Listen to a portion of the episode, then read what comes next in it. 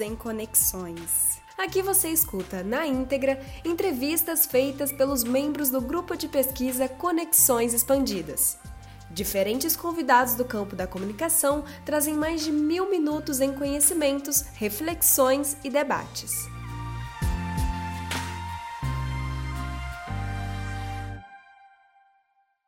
Olá, bom, bom dia. dia. Tudo bem? Tudo jóia, bom dia. Agora sim vou dar um bom dia oficial para o pessoal. Bom dia, gente. A gente já está aqui com o convidado da nossa live, o Renan. Hoje é o sexto e o penúltimo dia do colóquio digital Mil Minutos em Conexões. É, a gente está aproveitando o momento para expandir as nossas conexões, os nossos interesses de pesquisa e trazer gente bacana para conversar com a gente aqui que está em casa, né, de quarentena. E hoje eu trouxe a convite, convidei o Renan para estar tá aqui com a gente. Vou me apresentar primeiro. Eu sou, fui aluna da UFJF por muitos anos, formei em jornalismo em 2016, depois entrei no mestrado, é, com o apoio do grupo Conexões Expandidas, com a orientação da professora Soraya.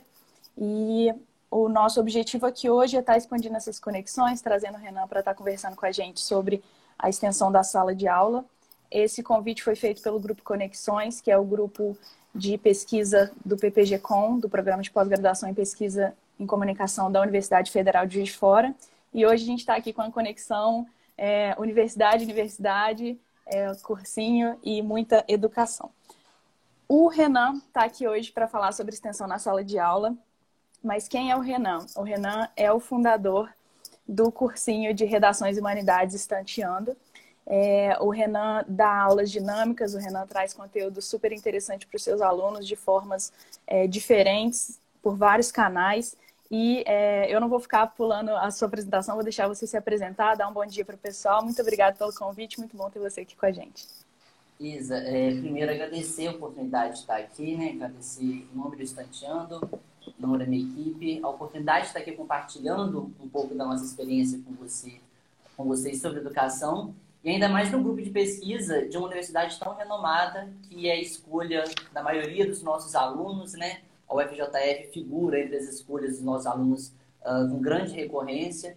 Então é um prazer muito grande estar aqui em nome do Estanteando, em nome de uma educação e de uma educação humanizada, que é a bandeira que a gente defende em sala de aula, né? Uh, que é trazer a perspectiva e a vivência do aluno para a construção do seu conhecimento, né? A gente acha que colocar o aluno uh, como protagonista da sala de aula, deixando o professor um pouquinho de lado, é fundamental para a construção do conhecimento. Né? É, eu faço letras aqui na Universidade Federal de Viçosa, uh, graduando ainda, estou para concluir agora pelos próximos períodos. Uh, e é isso, né? Sempre trago a educação humanizada para a sala de aula com essa perspectiva de inserir o aluno na construção do seu conhecimento. O objetivo do, de eu te convidar para participar dessa live aqui hoje, para estar tá conversando com a gente, é justamente, como o nosso tema diz, a extensão da sala de aula, porque a gente tem aí um formato de sala de aula que vigorou por muito tempo, como uma sala de aula quadrada, a figura do professor como protagonista, como o mestre, o único detentor do conhecimento ali na sala de aula. E a gente já vem há um tempo desse processo, com muitas teorias e muitas vertentes, dizendo que assim, que podem ser, podem existir outros jeitos de se fazer a sala de aula. E quando a gente tem as tecnologias de informação e comunicação, né, as TICs, a gente tem aí é, uma extensão virtual dessa sala de aula, uma extensão digital. E muito mais do que estar nas plataformas como vocês estão, no YouTube, no Instagram, no Facebook, é usar essas plataformas para apresentar uma extensão da sala de aula. A gente não limita mais a sala de aula aquelas paredes e é, você tem aí um, um, outro contato com os alunos, uma forma de é, flexibilizar horários, de flexibilizar temas, flexibilizar participações. Hoje, por exemplo, eu estou aqui em Juiz de Fora, você está em Viçosa e a gente tem condição de passar, de estar conectado com vocês que estão aí em casa, tanta gente bacana nos assistindo. Então, eu gostaria que você explicasse, contasse um pouquinho da história do Estanteando e como essa, essa presença nessas plataformas de tecnologia de informação e comunicação faz parte da história do Estanteando, desde o seu surgimento. Sim, a história do Estanteando, ela se confunde muito com a minha história pessoal, né? Não tem como separar o que é o Renan e do estantiano, porque se confunde realmente. A gente pode dividir a história do estantiano em dois momentos, né? Primeiro momento era o Renan do ensino médio, do ensino fundamental lá, do ensino de base. Eu venho de uma cidade muito pequena, que é Carangola, interiorzão de Minas Gerais, e eu não tinha muita oportunidade de expressar uma energia vital em mim que não podia ser expressa por meio do futebol, por meio dos esportes, como meu irmão tinha, né? Eu tinha uma energia vital mais artística, mais sensível, vamos dizer assim, né? E aí eu criei um blog, um blog onde eu pudesse postar as minhas poesias, os meus contos, as minhas crônicas, uh, a fim de, de, enfim, de expressar uma parte minha que até então não estava sendo expressa. Isso por volta dos 12, 13 anos, né? Uh, e aí, né, por que estanteando? Tinha uma filosofia já lá no, lá no passado, né, naqueles anos, de que a estante é aquela, é aquela parte da casa que você só coloca aquilo que quer que as pessoas vejam, né? Você só coloca na estante o que quer que as pessoas vejam. Então eu colocava nessa estante, nesse blog, né, aquilo que eu queria que as pessoas vissem sobre a minha pessoa, né? Ainda construindo uma imagem, um ethos discursivo meu que não condizia talvez com a minha verdade, com a minha essência. Então, o Estanteando nos primeiros anos, ele surge como um blog de expressão uh, de pensamentos, né, de questões da adolescência, de white people problems, né? e, e aí ele me segue durante toda essa vida uh, até eu entrar na universidade. O blog ele dura aí mais ou menos uma faixa de oito anos. Tem muita coisa boa, mas tem muita coisa ruim também. Tem algumas coisas que dá para salvar, vou, vou fazer jus a, a, a esse valor. E aí, quando eu entro aqui na, na, na universidade, né, em 2015, passa em letras aqui na UFV, coincide com uh, os meus pais perderem o emprego, perderem tudo e eu não ter uh, dinheiro mais para me sustentar aqui em Viçosa. Aí meus pais viraram e falaram assim, olha, ou você trabalha ou você volta. Voltar para Carangola nunca foi uma opção, nunca foi uma, uma ideia passar pela minha cabeça. Então eu fui trabalhar. E aí fui panfletar para mercado, fiz pesquisa de rua para associação comercial aqui de Viçosa e comecei a dar aula de redação. Comecei a dar aula de redação no primeiro período de letras, calouro, não sabia nada, nada, nada. O que eu sabia sobre redação era o que eu tinha acumulado no meu ensino médio. Então eu assumia mais um papel de, de aluno de ensino médio que queria compartilhar conhecimento do que propriamente um professor em formação lá de letras que tinha algo a ensinar. Então ali eu, eu costumo falar que quando eu levantei a bandeira da educação humanizada para trazer um aluno, naquele momento não foi um ato de heroísmo do professor, olha que professor heróico, freiriano, não, não era nada disso. Era uma necessidade minha, porque eu não tinha conhecimento algum. Eu tinha alunos que sabiam muito mais sobre redação nos seus cinco anos de cursinho do que eu mesmo lá na figura de professor. Então, ouvir o aluno e trazer o aluno para a sala de aula, naquele momento, não era ato de heroísmo nenhum do professor, todo aquele ideal do professor, né, que salva vidas, nada disso. Era mais uma necessidade minha, porque eu não tinha muito o que ensinar e tinha muito o que aprender e mediava então a sala de aula dentro dessa perspectiva do aluno ter voz, né? Inclusive ter mais voz do que eu, mais voz do que o professor, do que a figura do professor. O professor assume então uh, naquela sala de aula do estudantiano ainda muito sem forma, ainda muito amadora, né? Ainda muito caloura, muito adolescente nos meus oito anos, o professor assume uma figura desconstruída, né? Nunca se, os meus alunos nunca tinham visto um professor, por exemplo, que dava aula de meia, igual eu dava, sabe? Porque é, eu ficava em pé o dia inteiro e, e, e aí ficar de tênis me cansava, eu ficava descalço, de meia. Enfim, os, nunca também viram um professor, encontrar esse professor numa mesa de um bar, por exemplo. Nunca viram esse professor numa festa. Então, quando eu assumo esse papel de professor humano, que também é carente de conhecimento, as coisas começam a mudar. Se em 2015 eu tinha três alunos, em 2016 eu passei até 10. E aí em 2017 foram para 30, 80, até o ponto de chegarmos no ano de 2018 no número de mais de 300 alunos na minha sala de aula, né?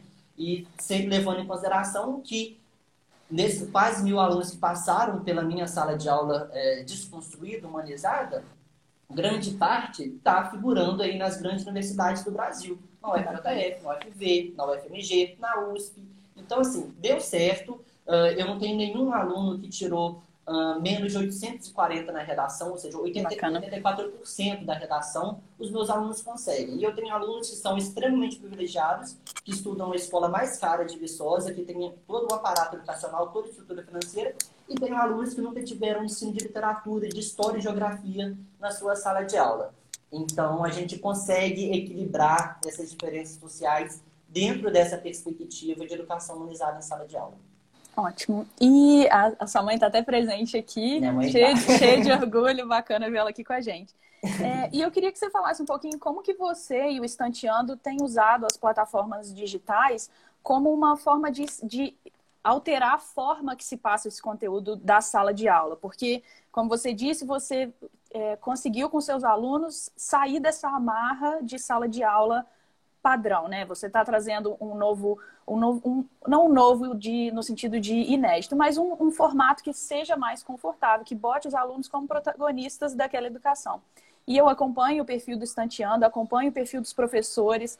É, são professores muito humanos, muito jovens, e isso é muito bacana, porque quando você enxerga no seu aluno uma pessoa como você, uma pessoa tão jovem quanto você, uma pessoa tão capaz de aprender e tão cheia de conhecimento como você, ali a sala de aula vira uma troca, né? E aí eu queria que você comentasse um pouquinho como que o Estanteando usava antes da, da pandemia, a gente vai falar um pouquinho daqui a pouco, o depois, né? Como que o Estanteando usava essas plataformas digitais para trazer o conteúdo em novas formas que não aquela sala de aula, aquele encontro com a data e horário marcado e limitado, né? Espaço limitado. O Estanteando ele sempre teve uma relação muito boa com as plataformas é, das redes sociais, né? Sempre a gente teve uma relação muito boa. Uh, eu, costumo dizer, e falo isso para minha equipe, certamente, é que, no meu entendimento, um bom professor ele tem que gostar de aparecer. Entende? Ele tem que saber o momento exato de você. Tem que ser biscoiteiro. Um bom professor ele tem que ser biscoiteiro. Eu, eu, eu sou assim, eu sou categórico com os meus alunos. Né? Tem que biscoitar. Um bom professor ele tem que biscoitar, né? Uh, e aí a gente sempre teve essa relação boa porque a gente, todo mundo né, né, nasce na década de 90, final da de 90 para início do, do século 21. Então, todos os professores têm uma relação muito próxima com as redes sociais. Então, o nosso Instagram, por exemplo, ele sempre foi muito dinâmico. O nosso Instagram sempre foi muito, muito ativo, né? Uh, uh, muito informativo. A gente sempre tentou compartilhar o conhecimento da nossa sala de aula no nosso Instagram, porque a gente acreditava que muitas pessoas, infelizmente, por mais que a gente tenha políticas uh, que revertam isso, muitas pessoas não conseguem entrar na nossa sala de aula, por diversos fatores. Então, a gente via no Instagram, no Facebook, no Twitter, forma da gente compartilhar uh, o nosso conhecimento, né? A gente tem uma, uma empresa responsável por isso, que é a Dual Comunica, que é uma empresa especial para tomar conta das nossas redes sociais. Ela, além da, da, da, da gestão pedagógica, da, gestões, da gestão administrativa, a gente também tem uma gestão midiática muito forte. Né? A Dual Comunica, ela, ela, ela é uma empresa especializada em trabalhar nas redes sociais, levando conhecimento da nossa sala de aula para o Instagram, para o Facebook, para o nosso canal no YouTube. Então a gente tem uma relação sempre muito próxima, né? A gente nunca mediu esforços para fortificar esse nosso setor, né? Só que ainda era de uma, de uma maneira tímida, né? Poderia ser mais, mas eu, Renan, eu segurava um pouco a onda, porque acho que até meio que uma resistência mesmo a esse ensino à distância, né? É, eu venho de uma formação acadêmica tradicional, né? Na universidade, o academicismo ele come solto, e aí nos é oferecido uh, essa resistência, nos é essa resistência ao ensino à distância, né? Então, a gente tinha manifestações sim, a gente tinha um Instagram muito ativo, canal no YouTube também muito ativo, Facebook.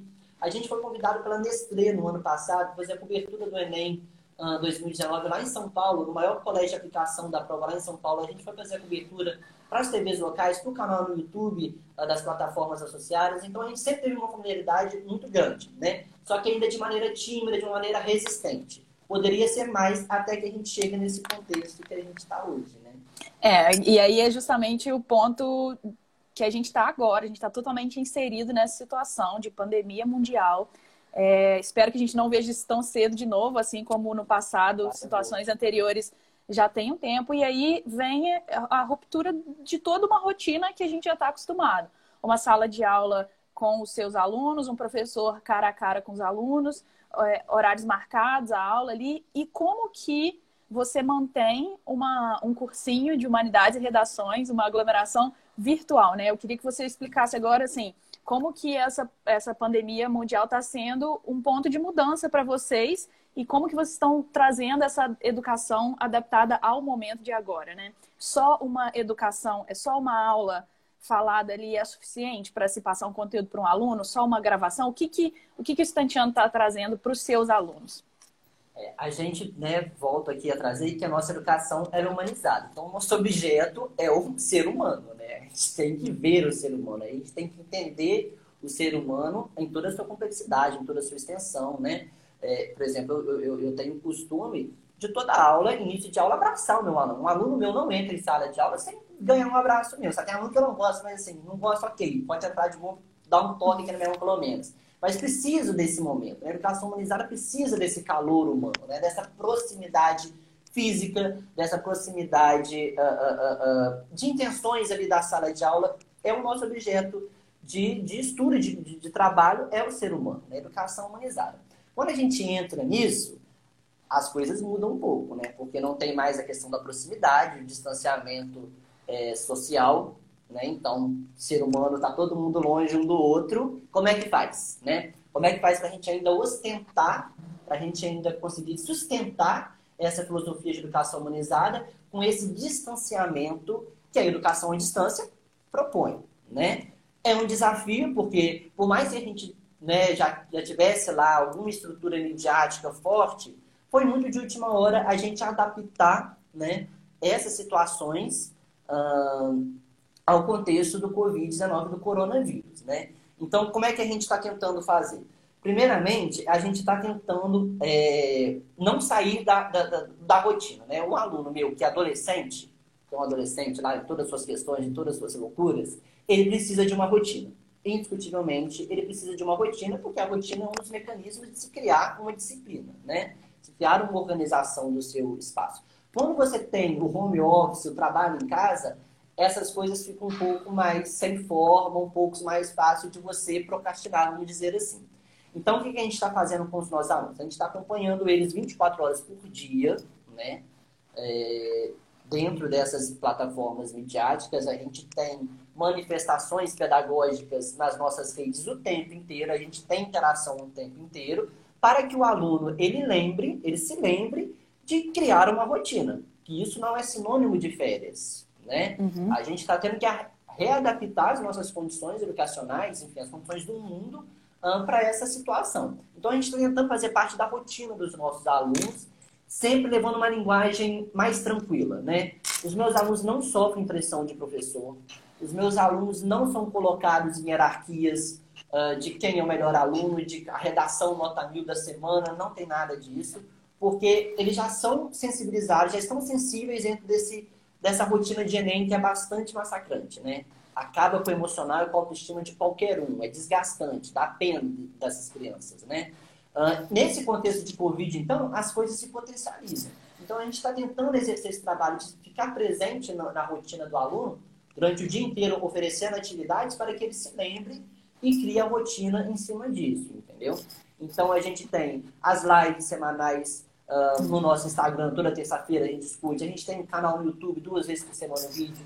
A gente tem a nossa sala de aula online, que é exclusiva para os alunos matriculados, que é pela, por uma plataforma paga.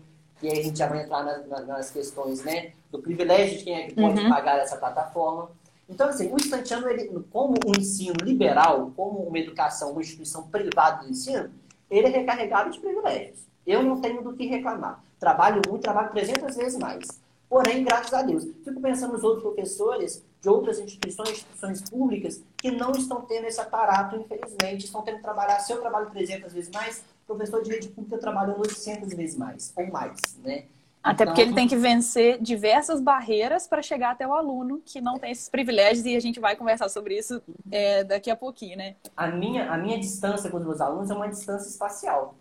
Só. Uhum. Agora, do professor público, né, da, da, rede pública com seu aluno, é uma distância social, é uma distância econômica. É, enfim, são outras distâncias que o professor tem que vencer para chegar no seu aluno.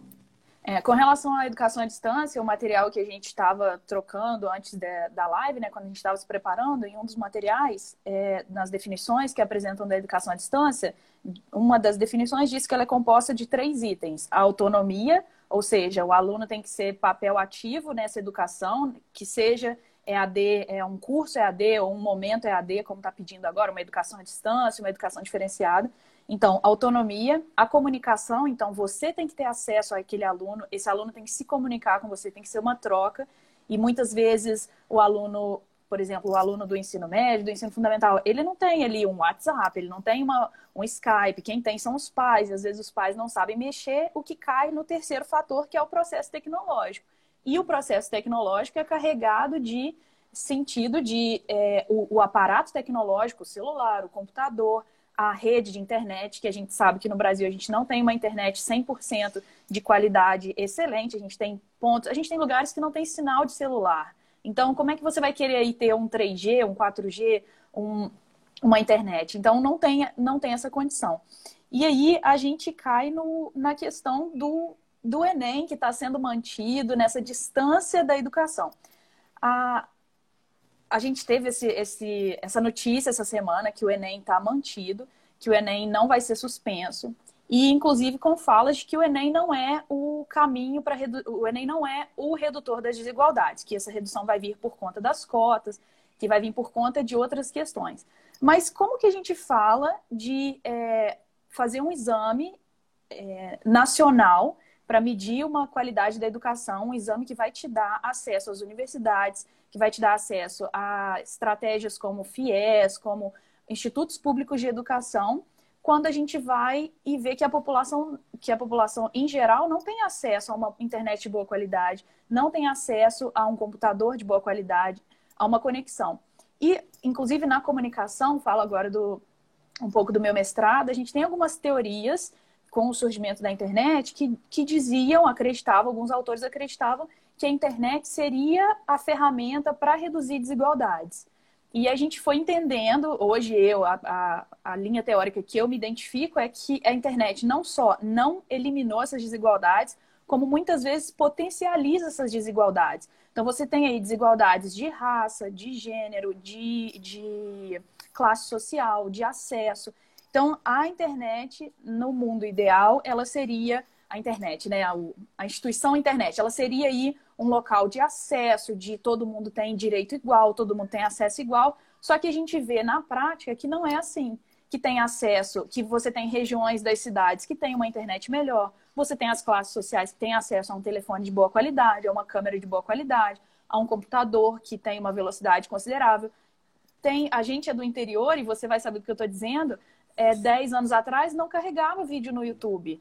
E muitas vezes trava, não carrega. Então, como é que você vai cobrar do aluno assistir uma aula de uma hora e meia, uma hora, com aquele áudio todo picotado, com o vídeo que não carrega, fazer um exercício online, um trabalho online?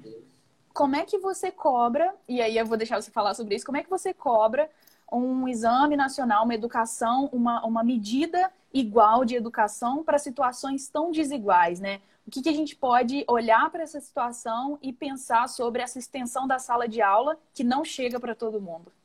Ô, Isa, vamos pensar da seguinte forma: a cada 10 alunos, é, seis não têm internet em casa. Seis desses alunos dependem do Wi-Fi da, da lanchonete, do Wi-Fi da sorveteria, do Wi-Fi do vizinho da senha roubada. Ou seja, 60% quase ali mais ou menos dos alunos não tem internet em casa. Depende do 3G, com aquela confusão toda de pacote limitado, aquela caro pra caramba. É, então a gente já entra nessa, nessa primeira problemática, né? Segundo, se tem internet em casa, pensa no ensino de base uma criança de, sei lá, 8 anos de idade, 7 anos de idade. Se não é um slime na frente da tela para entreter a criança, a criança não para na frente da, da, da, do computador. Né? É muito difícil você segurar uma criança na frente do computador. Né? Eu não sou o Lucas Neto, youtuber, que fica abrindo slide lá jogando na parede e a criança fica parada hipnotizada com aquilo, sabe? Eu estou propondo um, algo para ela que no entendimento dela, assim, é, ela está de férias, ela está de boa, é uma criança, ela não vai ter um entendimento disso, né? Na segunda questão, então, se 60%, então se a criança já é difícil, 60% dos alunos da rede pública não têm acesso à internet, dependem da lanchonete, da, da, da sorveteria, do vizinho, educação à distância na rede pública não existe. Entende? Eu acho que a educação à distância no Brasil, num primeiro momento, ela tem que ser encarada como um extra, como um plus, algo a mais, certo? Mas ela não pode substituir, de maneira alguma, a, sala de aula convencional, né? o espaço físico da sala de aula. Porque a gente sabe que a escola no Brasil, ela não é somente aquele, aquela instituição de aprendizado. Escola no Brasil também é instituição de alimentação de muitas crianças. Uhum. É a instituição onde a pessoa, a criança, o adolescente vai estar para os pais poderem trabalhar. Então, a escola, no Brasil, ela não figura somente como o local de ensino, né? A escola é muito mais do que isso. Então, a, a, educação à distância, ela tem que ser um plus, um extra, né? E, e, era nessa perspectiva que eu, já dentro da instituição recarregada de privilégios, uh, eu encarava ainda assim, né? Porque eu tenho alunos privilegiados, muito privilegiados, com bastante dinheiro, com bastante estrutura familiar, mas eu tenho alunos que dependem, por exemplo, até uh, uh, que o estanteano financia sua passagem de ônibus para poder assistir a nossa aula. Então, assim, se lá no estanteano que tem os seus privilégios ainda encontra problemáticas no ensino à distância, eu fico pensando nas outras realidades de ensino. Né? Então, nós precisamos encarar o ensino à distância como um plus, como um extra, mas nunca substituir a sala de aula, enfim, como no seu espaço físico, no seu espaço social, na sua importância. Entendeu? A gente tem uma pergunta aqui do Douglas Mota, que é que vai nisso um pouco que você disse da dispersão. A pergunta dele é o seguinte: a geração está muito dispersa. É um desafio para o professor prender a atenção dos alunos. Como você lida com essa dispersão? Quais são as cartas na manga para conquistar uma turma? E aí eu adiciono uma, uma pergunta minha. Qual o papel dos pais e dos, dos educadores na casa, né, dos responsáveis pelo aluno, de ajudar nessa contenção da dispersão do momento? Olha, é, uma maneira que eu adoto é o seguinte, né? Na minha sala de aula, o, o, o, adolescente, o jovem hoje em dia, ele consegue focar plenamente durante 10 minutos no máximo. Passou de 10, ele já vai dar uma, uma viajada na maionese, né? Uma metodologia da gente tentar manter esses 10 minutos intercalando, né? sai de 10 minutos, distrai e volta para esses 10 minutos, é você dar a voz ao aluno. Entendeu? O aluno ele só dispersa se ele não está falando, se ele não está participando. Né? O aluno que ele é ativo, que o corpo dele está presente em sala de aula, é, o aluno não dispersa. Eu costumo falar, entro na minha sala de aula como se ela fosse a sala da minha casa. Eu entro na minha sala de aula como se ela fosse a sala da minha casa. Eu converso com os meus alunos igual eu converso em sala de, com os meus alunos em sala de aula, igual eu converso com os meus amigos aqui na minha república, na sala da minha casa. A minha sala de aula é a, é, é a, minha sala da minha casa, então todo mundo vai falar. As vozes vão se sobrepor, as vozes vão entrar em comum acordo é, e tudo mais. Então, convidar o aluno para participar e para ter voz e ajudar na construção daquele momento é o primeiro passo para o aluno não dispersar, certo? Na, na, na, na, educação à distância, a gente tem as plataformas que fazem com que o aluno interaja com a gente. A gente tem caixa de perguntas no Instagram, na plataforma que eu uso, a gente tem o chat, e a gente tem perguntas, a gente tem quiz, a gente tem o momento do aluno poder mostrar a cara dele, poder mostrar o material dele. Então é trazer o aluno para a sala de aula. Qual foi sua outra pergunta mesmo, que eu me esqueci?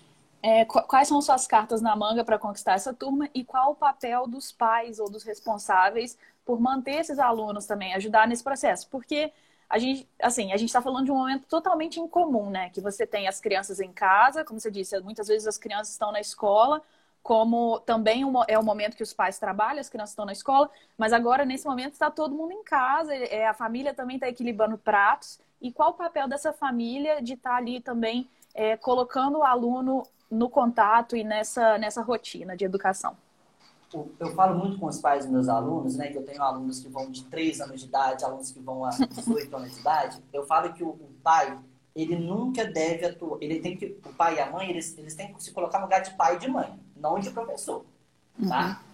É, o professor ele tem uma ciência, ele tem uma didática, ele tem tudo ali. O pai, não, o pai e a mãe não podem assumir o papel de mediador do ensino do conhecimento. O pai e a mãe ele tem que assumir o papel de mediador da criação da rotina e da disciplina. Auxiliar, dar o suporte necessário para a criança e para o adolescente exercer o seu estudo, dar um suporte emocional necessário, ajudar na autoestima desse aluno. Os meus alunos com problemas de autoestima, grande parte deles são oriundos das relações com os pais, nesse momento de uhum. estudo, depressão. Então, eu falo muito, né, pai e mãe, assuma o papel de pai e de mãe. Vocês precisam dar condição para essa criança estudar. O resto deixa com a gente. Então, o papel do pai e da mãe é dar condição e é não ferrar a autoestima e o emocional desses alunos, porque já estão ferrados aí por motivos esses, né? Então, é basicamente isso. Beleza. É, galera, se vocês quiserem mandar algumas perguntas também, tem gente participando, a gente já recebeu algumas perguntas. Se vocês quiserem mandar outras, fiquem à vontade, comentários. É sempre muito bem-vindo a participação de vocês também para estar aqui com a gente. E, Renan, eu, é, a gente conversando antes, a gente, você queria contar uma novidade aqui para gente, quem está aqui online, uma mudança realmente na história do Estanteano. Então, vamos lá, sua hora. É. eu acho muito engraçado isso, porque é, as coisas vão acontecendo na minha vida, na vida da minha equipe, na vida do Santiano, de uma forma muito despretensiosa, de uma forma muito leve, né? Eu acho que vem muito de como a gente entra no nosso ambiente de trabalho, no nosso ambiente de ensino, né? Entrando na sala da nossa casa, não na minha sala de aula, sala da minha casa, falando de meia, querendo conversar, querendo ouvir, querendo ver série, né? Uh, então as coisas vão acontecendo e aí antes dessa pandemia, dessa confusão toda, o Estantiano já estava executando um projeto aí a passos curtos, né? A passos um pouco tímidos, né? Estávamos bem calmos, bem tranquilos, bem vamos no nosso tempo e tudo mais. Aí chegou a pandemia e falou assim, acelera aí, Gates, acelera aí, porque o trabalho precisa né, mudar. Então agora o Santiano está anunciando a sua plataforma de ensino online, né? Que é o outro setor do Estanteando, que uh, eu vou poder ensinar redação e humanidade junto com os meus professores para o Brasil inteiro. Funciona muito, como Descomplica, como o Me Salva, como da Débora Ladim. Agora temos o Estanteando, né? Uh, por um preço super acessível, uh, pessoas do mundo, do Brasil inteiro, aliás, olha só, atenção longe, do Brasil inteiro vão poder estudar redação comigo por essa plataforma online, né? Essa plataforma online terá dois vídeos na semana, terá dois vídeos na semana, um de redação, outro de atualidades, fora história, literatura, uh, filosofia, sociologia, por um preço super acessível. Temos o plano comum, o plano básico, também temos o plano prêmio. Então, é, a Isa colocou para a gente a, a plataforma aí. Eu construindo textos pela desconstrução do mundo, é o nosso lema, né? A gente tem que construir os textos por essa desconstrução do mundo, né? E aí, dentro dessa plataforma, a gente vai desconstruir o mundo de forma online. Então, a partir de semana que vem, creio eu, as inscrições já vão estar abertas para você do Brasil inteiro estudar e estantear junto comigo e com os professores que são os melhores da região, por um preço super acessível. Então, acompanhe a gente nas nossas redes sociais, que as mais informações estão, estarão lá. Ok? Ótimo. Temos aí uma, um anúncio. E aí, eu queria voltar no assunto da gente colocar o aluno como o papel principal aí, como, como um ser ativo na educação. Eu também venho de um lugar muito parecido com o seu, de um lugar de resistência da, da universidade pública, e a gente olhar para a educação à distância com um olhar desconfiado, né? com um olhar de resistência, como sendo um ensino inferior, como sendo um ensino que, que não está completo ainda o diploma não vale tanto, só que a gente vê que não é assim. Hoje é, a gente tem diversos cursos à distância que promovem sim o ensino para quem não tem a, a, condição de morar numa cidade maior ou tem que trabalhar na sua própria cidade, não tem condição de fazer esse deslocamento todo dia. E na pandemia eu estou pagando língua porque eu estou fazendo aula online é, eu faço um curso de idiomas, estou fazendo online.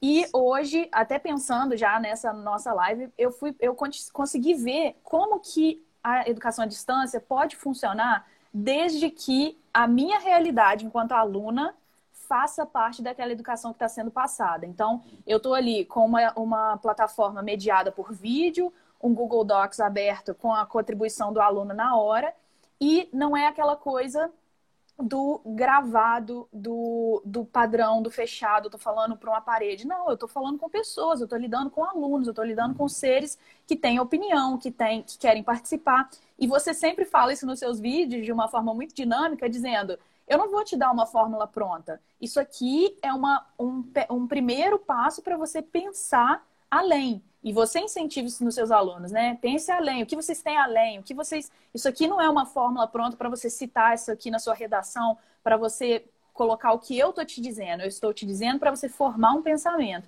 E como isso é importante no resultado final da educação de um aluno que vai tirar uma, boa, uma boa nota na prova, que vai fazer uma prova tranquila, porque não interessa se o tema é A, B ou C. Ele consegue conectar as ideias desse tema com as suas próprias ideias, com a sua realidade e com, com as suas vivências. É, é, é, eu, eu, como eu ensino, na minha primeira aula, eu falo com os meus alunos que eu não estou lá para ensiná-los a escrever, né? Escrever textos. Eles aprenderam lá no ensino de base, lá na alfabetização. Não estou aqui para alfabetizar ninguém, né? É, não quero que eles reproduzam textos. Né? Os meus alunos eles têm que produzir texto. Eu dou aula de produção de texto. E texto é pensamento, né? texto é ideologia, é juízo de valor. Então, a gente sempre traz isso para eles. Olha, vocês têm que produzir pensamento, produzir texto. não escuto o que eu estou falando, não escuto o que a Globo está falando, não escuto o que ninguém está falando. Tá? O que, você está falando? O que, que você tem a falar a partir do que eu te disse agora, né? Então, trabalha muito nisso. Quando a gente chega no contexto da, da distância, a gente tem dois tipos de educação, então, à distância. A gente tem a, a, a sincrônica, que é o que está acontecendo aqui agora, que é ao vivo no mesmo tempo, e temos a assincrônica, que é quando eu gravo vídeo e o aluno ele vai poder assistir, enfim, em casa, enfim, onde ele quiser assistir, no banheiro, na varanda, com os cachorros, sei lá. Não, não interessa onde ele vai assistir. Então, nós temos o sincrônica e o assincrônica. O sincrônico ele tem vantagens claras. Há um distanciamento social, mas você pode interagir aqui comigo. Né? Você pode interagir aqui. É só um distanciamento espacial, né? É um distanciamento espacial. Você não tem o distanciamento do tempo, você está ali na, no, no mesmo momento falando com a pessoa. Isso, isso mesmo. Mas também tem as suas restrições. Você tem que assistir naquele momento. Se você não puder naquele momento, você não vai assistir, você não vai participar. Uhum. Né? Com a, o gravado, né, que é a, a, a, distância temporal e a distância espacial, as coisas mudam um pouco. Não tem essa interação, né? você não pode é, rebater o que eu falar, você não pode discordar naquele momento, mas nós temos os comentários, que pelo mesmo instante né, o aluno ele pode comentar e a gente sempre vai estar abrindo o debate em cima daquele comentário. A gente tem os fóruns, a gente tenta, o máximo possível, uh, estabelecer o diálogo com o aluno, querer ouvir esse aluno, sabe? Ouvir o aluno, para mim, é, é, é, é, o primeiro passo para uma educação da certo, sabe? Se ela é humanizada ou não, se ela é horizontal ou não, a voz do aluno ela é fundamental né, nesse momento.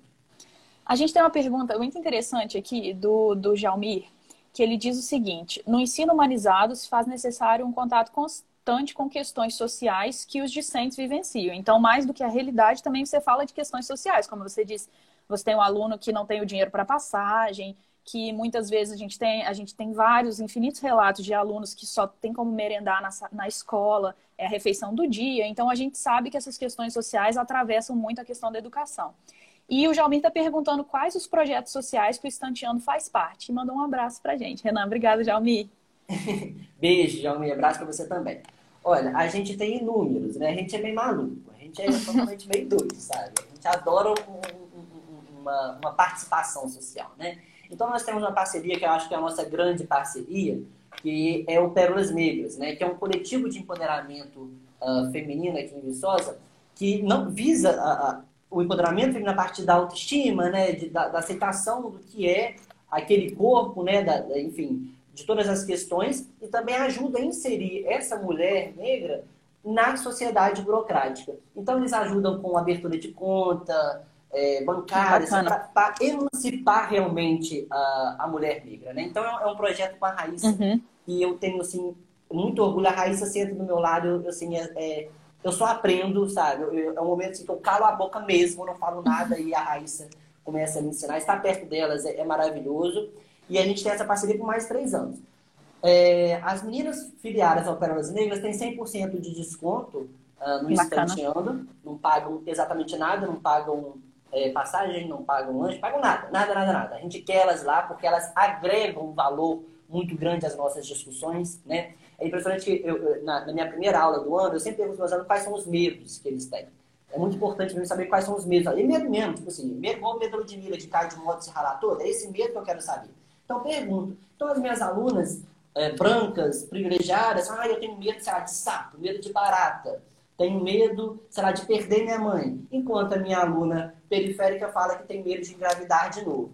Então, é esse tipo de uhum. situação que, a, a, a, que esses encontros sociais proporcionam lá no Estanteano. Eu, numa sala de aula, eu tenho a filha de uma professora universitária, que ganha, sei lá, mais 40 mil reais no mês, e tenho, a filha, na mesma sala, a filha da empregada da casa deles, na mesma sala de aula. Então, em que Bacana. mundo, em que sala de aula isso ia acontecer? Então, nós temos o Pérolas Negras, com isso. Nós também temos parcerias ambientais, que para cada matrícula feita a gente planta uma árvore em Viçosa. É legal. A gente tem uma parceria com os canis e gatis de Viçosa, para cada matrícula a gente doa 2 quilos de redação para esses canis e para esses gatis. 2 quilos de redação? Ou 2 quilos de ração. Perdão. Enfim, a gente gosta, a gente gosta. A gente sabe que a gente é muito privilegiado, Os nossos professores são formados em instituição pública e a nossa obrigação é reverter essa formação para a sociedade em qualidade de vida. Então, dá para ter lucro, dá para viver legal. Olha, estou bem feliz e dá para é, fazer reparações sociais com bastante, bastante exatidão. Bacana, perfeito. Ótimos, ótimas parcerias. E é, a gente tem uma pergunta do Matheus aqui que diz o seguinte: existe um teórico que chama Scolari e ele fala de um aprendizado que acontece por meios não oficiais. Então você tem redes sociais, séries, filmes, outros, outros lugares que veiculam conteúdo e a gente vai ter acesso porque a gente tem acesso a isso o tempo todo. Como educar esse aluno para saber diferenciar o que é positivo ou não? Esse papel é só dos pais, é da escola, é do professor humanizado? Que, como é que o professor pode atuar nesse, nesse filtro junto com o aluno? Olha, eu acho que é uma soma de tudo, né? Eu conheço o escolar, eu, eu tive contato com a literatura dele na universidade, mesmo que brevemente deu para ter uh, experimentar o que ele propunha. E, e, ainda indo além, acho que a família ela não pode ser descartada, mais que odeie parente. Mentira, a família está toda aqui, ó. É os parentes, são alguns, tá? É, por mais, enfim, a, temos a escola, temos o professor humanizado, mas também temos a família. A educação, ela não acontece somente no período de duas horas lá na minha sala de aula, sabe? Uh, a educação, ela também acontece depois, quando meu aluno tá, saiu da minha sala de aula. Aliás, a educação, realmente, ela só acontece, ela só é efetivada a partir do momento que sai da sala de aula, que sai daquele espaço privilegiado, aquele espaço restrito e alcança outros ares. Então, quando chego, uh, quando chega em casa, né, Uh, muito, muitos conhecimentos, muitas discussões que a gente constrói em sala de aula, esses alunos levam para casa, né? Então é, é, importante que os pais saibam ouvir também, que saibam agregar valor àquilo, se opondo ao que foi ensinado, uh, adicionando conhecimento também ao que foi ensinado. Enfim, eu acho que a família tem um papel fundamental. A sociedade como um todo é onde a educação se efetiva, né? É na sociedade. Educação não se efetiva na minha sala de aula, comigo na frente do quadro e o aluno sentado lá. Educação se efetiva quando acaba, quando bate o sino pequenino e todo mundo vai para casa. É ali que a educação acontece, entendeu? O que eu faço em sala de aula, eu só preparo para o que vai acontecer fora. Né? O que eu falo muito com os alunos que enquanto eles estão escrevendo o texto, a redação, o que eles estão escrevendo está acontecendo. Enquanto se escrevia sobre violência contra a mulher, mulheres apanharam, mulheres morreram no ato da escrita, enquanto escreviam. Enquanto eles falavam sobre intolerância religiosa, a intolerância religiosa acontecia naquele momento de escrita. Então, o texto vivo, o texto social, então a sociedade como um todo, ela é responsável pela educação das nossas crianças e dos nossos adolescentes. Você que está assistindo essa live, por exemplo, você é tão professor quanto eu. Né? Eu tenho uma, uma, uma, uma educação formal, né? toda uma ciência, toda uma didática que aprendo na universidade, mas você também tem participação na construção do conhecimento do aluno, entendeu? Você como amigo, primo, parente, etc. Renan, uma última pergunta aqui. Você é conhecido pela bola de cristal dos temas da, das redações, pelas tentativas. E eu queria que você comentasse um pouquinho como que você acha que vai ser esse Enem digital, porque, ah, de acordo com a propaganda, é, a vida não pode parar, o, o, Enem tem que continuar, e a gente vai ter um Enem digital mais Enem físico. Como é que você acha que isso vai funcionar nesse momento? E como é que os alunos estão vendo isso? Eu acho que não vai funcionar. Vou ser bem sincero, acho que não vai funcionar. Uh, primeiro porque o Enem digital está marcado para um mês antes do Enem físico, certo? Nenhum aluno meu, pelo menos, nenhum aluno que eu conheço dessa realidade, vai querer perder um mês de estudo para fazer o Enem digital. Ah, você poderia escolher um ou outro. Você poderia escolher um ou outro, né? Uhum. Dentro da sua localidade. Nos grandes centros vai ter, terão esses laboratórios de aplicação da prova, os laboratórios de informática, né? Mas nenhum, nenhum aluno vai querer optar para perder um mês de estudo para poder fazer algo que é experimental.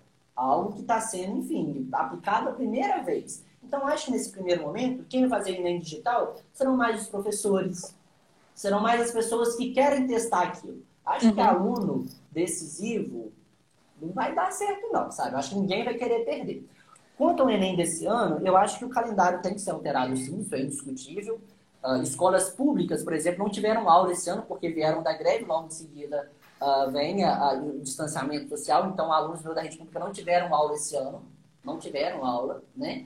E também nas questões da rede privada, os alunos também estão sem aula e também vão ter suas defasagens, né? Porém, não acredito que o caminho seja o cancelamento do Enem 2020. Porque pensa, Se nós temos a média de quase 2 milhões de candidatos por ano, se não tiver Enem esse ano, ano que vem são 4 milhões é de dobro. pessoas, ou o dobro, concorrendo ao mesmo número de vagas. Sim. E aí, porque não vai aumentar a vaga? Não vai aumentar é. investimento na universidade pública. Então, o suporte vai... é o mesmo. Pois é. Então, tipo assim, não vai. o Enem, ele tem. O Enem era o segundo maior vestibular do mundo. Eu falo todo dia é dia de defender o SUS e o Enem. Todo dia, dia se acorda, tem que fazer uma defesa do SUS e uma defesa do Enem. Uh, o Enem é o segundo maior vestibular do mundo, ele tem uma, um sistema de segurança muito grande que foi alcançado com o ministro da Educação uh, em 2009, quando se tornou uh, o vestibular né, geral. Ele tem uma linha de produção muito nobre que serve de, de, de modelo para países escandinavos. Vem cá estudar o Enem para ver como é que eles vão aplicar isso lá nos países dele. Então, acho que o Enem 2020 não tem que ser cancelado, tem que ser adiado, mesmo que seja adiado para 2021, e aí terá duas edições né? Uhum. Penso eu. Mas não tem condição de cancelar é, o Enem 2020 porque a gente não tem uma estrutura física profissional para receber o contingente que vai ser o dobro em 2021. Então, sou a favor do adiamento do Enem, por favor, adiem o Enem. Não tem condição de aplicar o Enem nesse calendário atual, mas a gente precisa ser político nessa hora. A gente precisa ser menos emocionado com as coisas e ser mais político. Entende? Eu acho que a gente precisa, a base precisa se unir, precisa se juntar e estudar formas de adiar o Enem sem que o Enem 2021 sofra os seus impactos estruturais, mais um grande colapso da, do Exame Nacional do Ensino Médio. E agora sim, para encerrar, o nosso tempo está quase acabando. A gente teve alguns comentários de alunos seus aí, e a Gabriela, inclusive, comentou, Gabriela Silva, lembro quando o Estanteando abriu em Viçosa. Pergunta para o Renan qual o sentimento que você tem com a aprovação dos seus alunos. Olha, eu, eu, eu falo que é, é, é, quando a gente é professor, a gente, além de passar a viver os nossos sonhos individuais, a gente passa a viver os sonhos dos nossos alunos, né? Hoje eu tenho mais de 200 alunos e eu digo que eu tenho mais de 200 sonhos. E eu não uhum. durmo em paz enquanto eu não colocá-los sentados no lugar onde eles querem, seja uma universidade pública, seja, enfim, eh, eh, onde eles quiserem estar, eu quero ter participação nisso. Então, vê-los aprovar é a sensação que eu tive na minha aprovação lá em 2014 é o mesmo frio na barriga, é, é, é, é o mesmo sentimento, sabe, de, de vitalidade. Entende? Eu acho que esse, esse momento de, que a gente está passando me fez reerguer a fé em tudo, sabe?